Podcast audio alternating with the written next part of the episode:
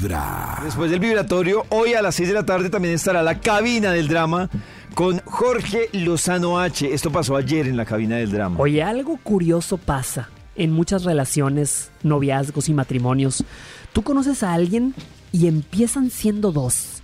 Y todo va perfecto. Pero un día te das cuenta que no son dos, en realidad. Son tres. Y no me refiero a que les llegó la bendición de sorpresa, no. Ah, no me ¿no? refiero a, a que tiene a alguien más, a una infidelidad, no.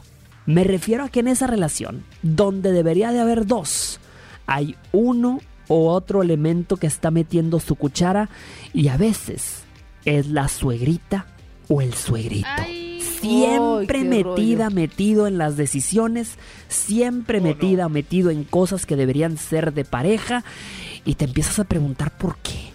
Dices, ¿será culpa de mi suegra, de mi suegro? ¿Será culpa de su padre, de su madre que se la viven aquí eh, me- in- me- inmiscuidas, inmiscuidos en mi matrimonio, en mi relación? Hay muchas que dicen, ni el calzón se me mete tanto como mi suegra en mi relación.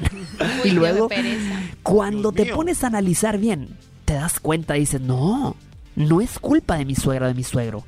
Es culpa de que mi pareja tiene mamitis. Oh.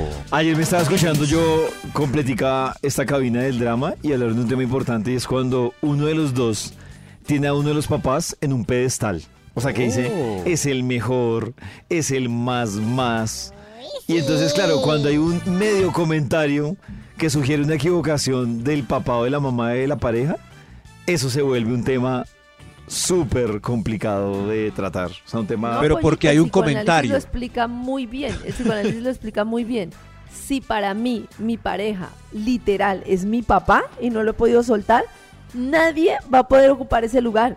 Entonces se queda uno con una pareja ahí que medio le para bolas, pero su parejo sigue siendo el papá porque se cree la, la niña de papá, la novia de papá y lo mismo los, los hijos con su mamá. Cuando el niño no ha podido soltar a su mamá y su mamá es el amor de su vida, no hay mujer que le llegue a, a- a- a ser su esposa porque ese lugar está Oh. ocupado.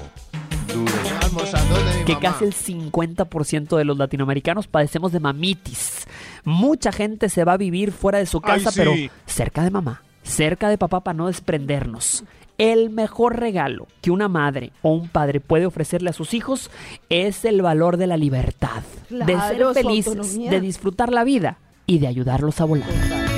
Totalmente, eso es importantísimo.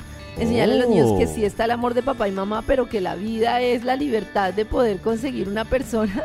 Sí, es, es que hay mamás que adrede han educado a los hijos para que siempre estén ahí al lado suyo. Y eso no se hace, o sea, esa no es la felicidad de los hijos. La felicidad de los hijos es entender que papá y papá, papá es papá y mamá es mamá y no son mi pareja. ni son la Yo le voy a dar la plancha para que construya arriba y vamos juntos en el edificio. Ay, no. No, no, no. Desde muy temprano hablándote directo al corazón. Esta es Vibra en las mañanas.